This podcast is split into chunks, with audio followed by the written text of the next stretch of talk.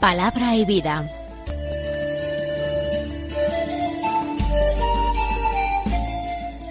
Con el padre Manuel Horta, desde Sevilla.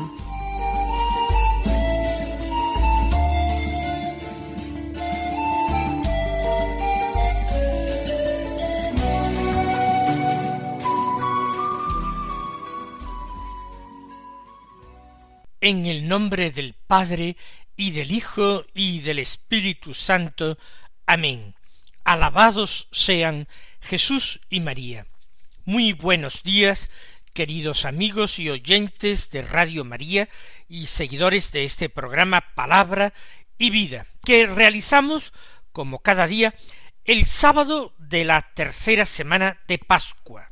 Este sábado es 7 de mayo es un sábado especial. Es el primer sábado de mes y además del mes de la Virgen, del mes de María, el mes de mayo. No olvidemos esa comunión reparadora de cinco primeros sábados de mes que la Virgen María pidió a Sor Lucía del Inmaculado Corazón cuando ella se encontraba siendo monja Dorotea en Pontevedra, en España. No olvidemos que junto a esta comunión reparadora debemos orar quince minutos meditando en los misterios del rosario. No debemos olvidar que la comunión tiene que ser hecha en gracia de Dios y que conviene que nos confesemos, si no el mismo día, al menos ocho días antes o ocho días después de ofrecer esta comunión, y que la comunión se ofrece en desagravio, por las ofensas que se cometen contra el Inmaculado Corazón de María y que ofenden profundísimamente a su Hijo Jesús. Vamos a escuchar la palabra de Dios y vamos a meditarla en nuestro corazón. Vamos a seguir con la lectura continuada del Evangelio de San Juan, concretamente del capítulo sexto de San Juan, en el que venimos escuchando el discurso de Jesús, el discurso del pan de vida tenido en Cafarnaún. Hoy del capítulo sexto, los versículos sesenta al sesenta y nueve que dicen así En aquel tiempo muchos de los discípulos de Jesús dijeron Este modo de hablar es duro, ¿quién puede hacerle caso? Sabiendo Jesús que sus discípulos lo criticaban, les dijo ¿Esto os escandaliza? ¿Y si vierais al Hijo del hombre subir a donde estaba antes? El Espíritu es quien da vida. La carne no sirve para nada. Las palabras que os he dicho son espíritu y vida. Y con todo, hay algunos de entre vosotros que no creen. Pues Jesús sabía desde el principio quienes no creían y quién lo iba a entregar. Y dijo, Por eso os he dicho que nadie puede venir a mí si el Padre no se lo concede. Desde entonces muchos discípulos suyos se echaron atrás y no volvieron a ir con él. Entonces Jesús les dijo a los doce, ¿También vosotros queréis marcharos? Simón Pedro le contestó Señor, ¿a quién vamos a acudir? Tú tienes palabras de vida eterna. Nosotros creemos y sabemos que tú eres el Santo de Dios. Jesús ha anunciado que Él va a darles el pan del cielo, un pan que es superior al pan que les dio Moisés en el desierto. Este pan del cielo, según Jesús, lo da Dios y da vida al mundo. Mientras que el pan que se dio por mediación de Moisés, a pesar de haber sido comido por los israelitas, ellos murieron en el desierto. De tal manera que ese no podía ser el verdadero pan, el pan de vida definitivo. Era figura del pan que vendría más tarde. De eso era figura el maná. Pero cuando el Señor ha concretado y explicado que ese pan que les va a dar a comer es su cuerpo, y ha aclarado que su cuerpo es su carne y su sangre, con esa literalidad, con ese sentido de materia, carne y sangre. No se trata de un pan que es alimento, en el mismo sentido que es alimento para nuestras almas la palabra de Dios. No, esto es una verdadera comida y verdadera bebida. El Señor utilizando ese adjetivo verdadero, verdadera comida, verdadera bebida, está remitiéndose a la realidad de la palabra y no al carácter simbólico del alimento. Mi cuerpo es mi sangre y mi carne. Eso es el alimento de vida eterna. Evidentemente estas palabras no podían ser comprendidas. El Señor ya lo sabe. Pero estos pretendidos discípulos hasta el momento han estado coloquiando con él y haciéndole preguntas. ¿Por qué no ahora continuar el diálogo? ¿Por qué no seguir haciendo preguntas y pedirle una explicación de cómo eso era posible? Porque la literalidad de comer la carne de Jesús y beber su sangre les tenía que resultar muy desagradable y escandaloso. Pero podrían haber buscado, pedido nuevas profundizaciones, a ver hasta dónde el Señor hubiera querido revelarles ese misterio de la Eucaristía del que ya había empezado hablar. Pero aquellos discípulos no hicieron eso, sino que dijeron este modo de hablar es duro. ¿Quién puede hacerle caso? todo el modo de hablar de Jesús era duro. El Señor planteaba exigencias relativas a su persona increíbles. Por ejemplo, el que no me ame a mí más que a su padre o a su madre, o a su mujer o a su hijo, no es digno de mí. El que no me prefiera a todas las riquezas, no es digno de mí. Antepone su persona a todo lo demás, se erige a sí mismo como un valor total, absoluto y absolutizante. Era grande la exigencia del Señor. Cuando decía, por ejemplo, vende todo lo que tienes y da el dinero a los pobres y luego sígueme. Cuando decía qué difícil le va a ser a un rico entrar en el reino de Dios era duro. De hecho, muchos no habrían seguido a Jesús por la dureza de estas palabras. No se atrevían o no se sentían con generosidad o con fuerzas suficientes para seguirle en esas condiciones. Ahora estas palabras eran duras, pero añadir quién puede hacerle caso es equivocado, porque claro que va a haber quien le haga caso a Jesús. Los discípulos van a disminuir de forma notable, pero no van a desaparecer. El Señor sigue teniendo quien le quiera, quien le siga, quien se fíe de él.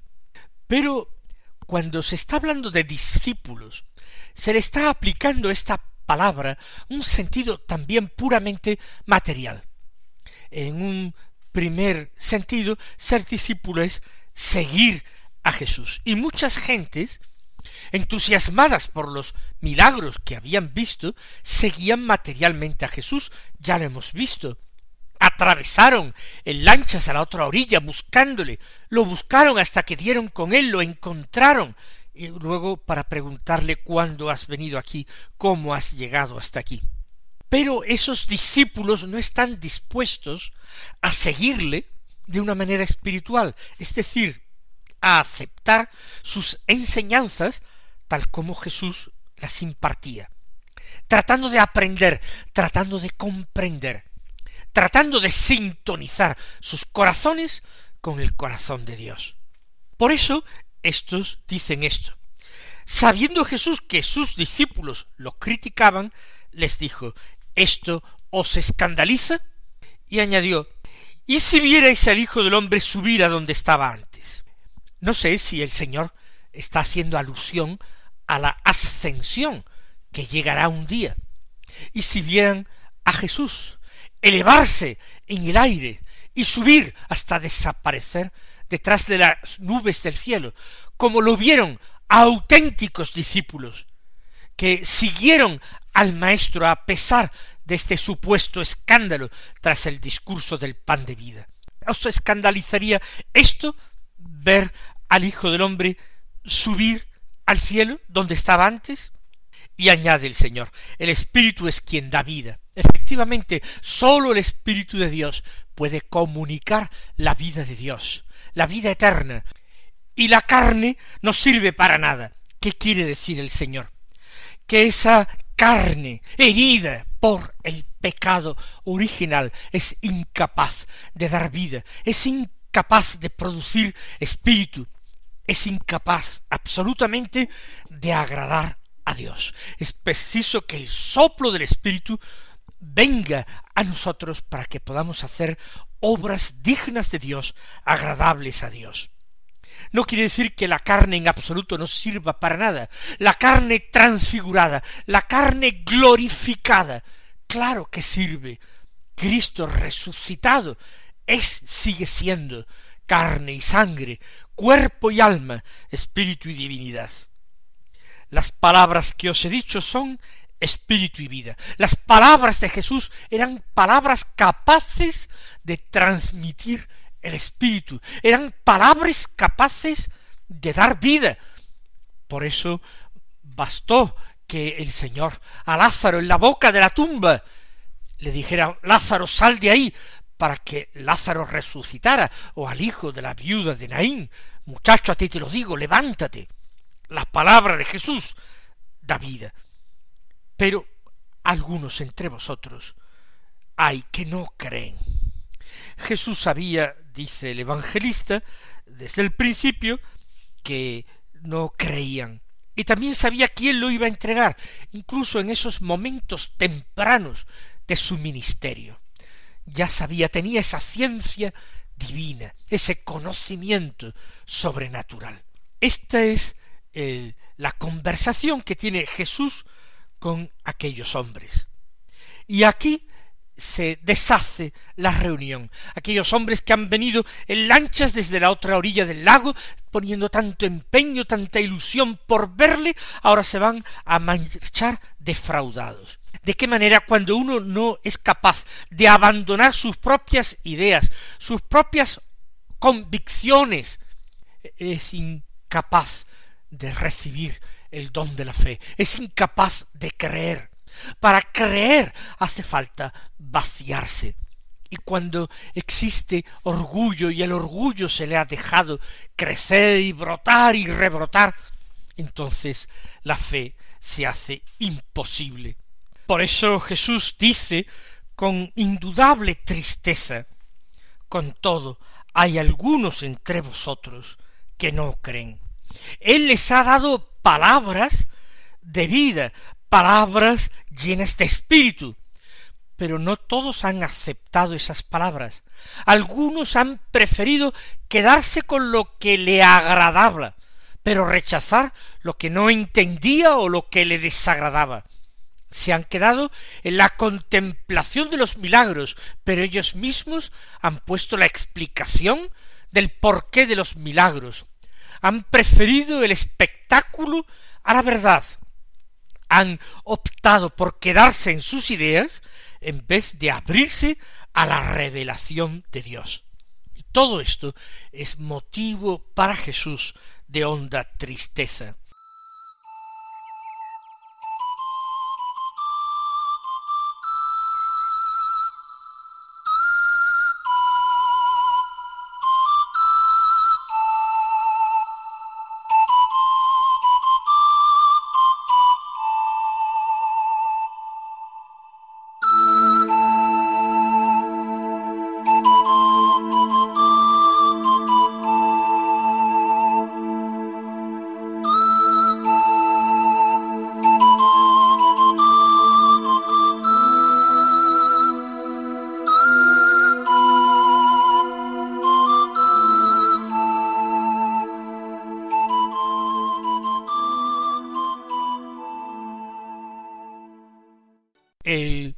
Evangelista San Juan añade, pues Jesús sabía desde el principio quienes no creían y quién lo iba a entregar.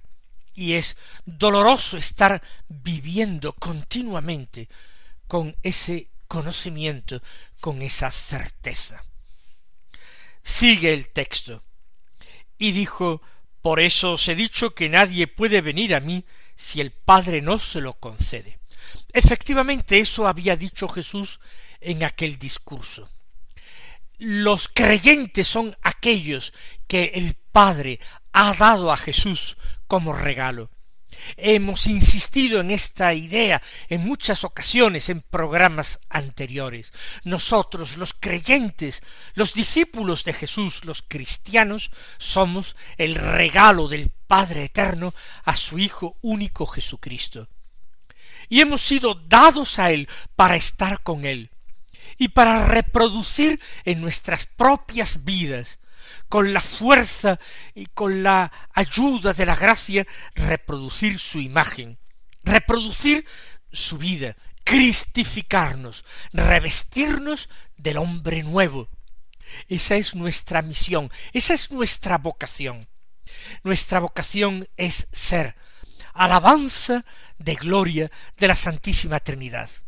Por eso, por eso Jesús dice Nadie puede venir a mí si el Padre no se lo ha concedido. El que no va a Jesús, entonces no ha recibido esa llamada, esa atracción del Padre, o no la ha recibido, o no ha sido fiel a ella. Porque no cabe duda que uno llamado a ser apóstol, como fue Judas Iscariote, tendría que haber sido dado por el Padre a Jesús, y sin embargo no correspondió a la gracia extraordinaria de su vocación.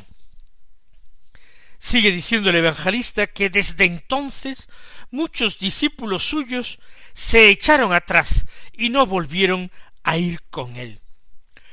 Podríamos comentar que no eran verdaderos discípulos. Lo he dicho anteriormente, discípulos desde un punto de vista puramente material o formal. Seguían a Jesús, habían dejado sus casas. Pero ¿cuáles eran sus motivaciones? ¿Para qué, para qué y por qué lo seguían? Cuando al seguir a Jesús estaban llevando tras sí esa carga pesada de su propio yo, de sus propias convicciones, y no estaban dispuestos a abrirse a la enseñanza. ¿Cuántos hombres de hoy día, incluso me atrevería a decir que cuántos cristianos tienen sus ideas y no aceptan la fe de la Iglesia, porque no quiere nada que les sea impuesto, no quieren nada que los sobrepase, no quieren nada que no comprendan, y tratan de pasar por el tamiz de su razón todas las cosas, y lo que no entre, lo que no cuele, lo rechazan, y así se quedan en creencias puramente humanas, y así tienen y practican en ocasiones un cristianismo que es pura creencia humana, pura ideología, pero no es la doctrina de salvación, no es la revelación que Jesús vino a transmitir de parte de Dios. Muchos se echaron atrás, no volvieron a ir con él, prefirieron quedarse en sus casas, prefirieron recuperar lo que en un primer momento habían dejado para seguir al Señor. No podemos evitar sentir pena por todos estos, que estuvieron tan cerca, que vieron con sus ojos al Dios encarnado, que pudieron tocarlo con sus manos, y que a pesar de todo se dieron la vuelta y no volvieron a ir con él. Qué misterio insondable que nosotros, aun sin haber visto con nuestros ojos, ni tocado con nuestras manos, estemos aquí, escuchando su palabra, estemos aquí tratando de convertirnos con esfuerzo, intentando aclarar el sentido de sus palabras, comprenderlas mejor, porque tenemos deseo verdadero de conocer a Cristo, porque le amamos y el amor exige conocimiento, y el conocimiento engendra y produce mayor amor. Y así yo creo que el que escucha la palabra de Dios cada día y la escucha con un corazón atento y abierto, ese no ama a Dios lo mismo hoy que ayer. Lo ama mucho más hoy que ayer y lo amará todavía más mañana si persevera en la oración y en la escucha de la palabra. Ahora Jesús se volvió a los doce. Allí estaban. Y les dijo, ¿también vosotros queréis marcharos? El Señor es dolorosamente consciente de lo que ha pasado. Él no ha agradado a todos esos discípulos numerosos, y ellos se marchan. Hay otros, además de los doce, que tampoco se habrán marchado, pero esta pregunta se lo hace a los doce. ¿También vosotros queréis marcharos? Ellos no. Nosotros, por infinita misericordia de Dios, tampoco queremos marcharnos, pase lo que pase, aunque nos cueste mucho este seguimiento, aunque se nos haga duro, aunque el mundo moderno nos presente tentaciones que para las fuerzas humanas serían invencibles y trate de infundir en nosotros el temor o el hastío. Nosotros, como los apóstoles, no queremos abandonar a Jesús. Simón Pedro toma la palabra. Como un día Simón Pedro lo confesó en Cesarea de Filipo, tú eres el Mesías, el Hijo de Dios vivo. De nuevo, Pedro se va a erigir en portavoz de sus compañeros. Es llamativo, como siempre, en el Evangelio, él toma la palabra, Él precede a los demás en la palabra y en la acción. Él es el primero que llega a la tumba, es el primero que entra en ella. Pedro es el primero que se arroja al mar de cabeza y nadando se acerca a la orilla para llegar el primero a Jesús. Pedro le dice, Señor, ¿a quién vamos a acudir? ¿Quién podría llenar, colmar todas las ansias de Dios, el hambre y sed de Dios que tenían aquellos que habían dejado atrás todas las cosas por seguir a Jesús, porque buscaban a Dios. ¿A quién vamos a acudir? ¿Hay algún otro maestro semejante a ti, comparable a ti? Tú tienes palabras de vida eterna. Efectivamente, palabras llenas de espíritu y de verdad, palabras que transmitían y daban vida, palabras de vida eterna. Nosotros creemos y sabemos que tú eres el santo de Dios. Lo está confesando como Mesías, como enviado por Dios.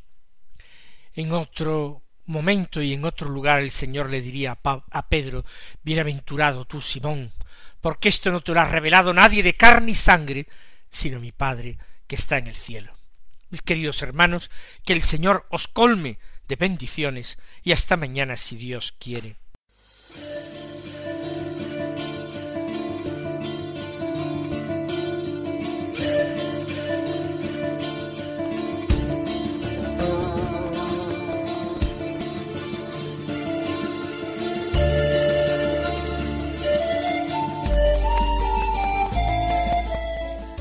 Concluye Palabra y Vida, un programa dirigido desde Sevilla por el Padre Manuel Horta.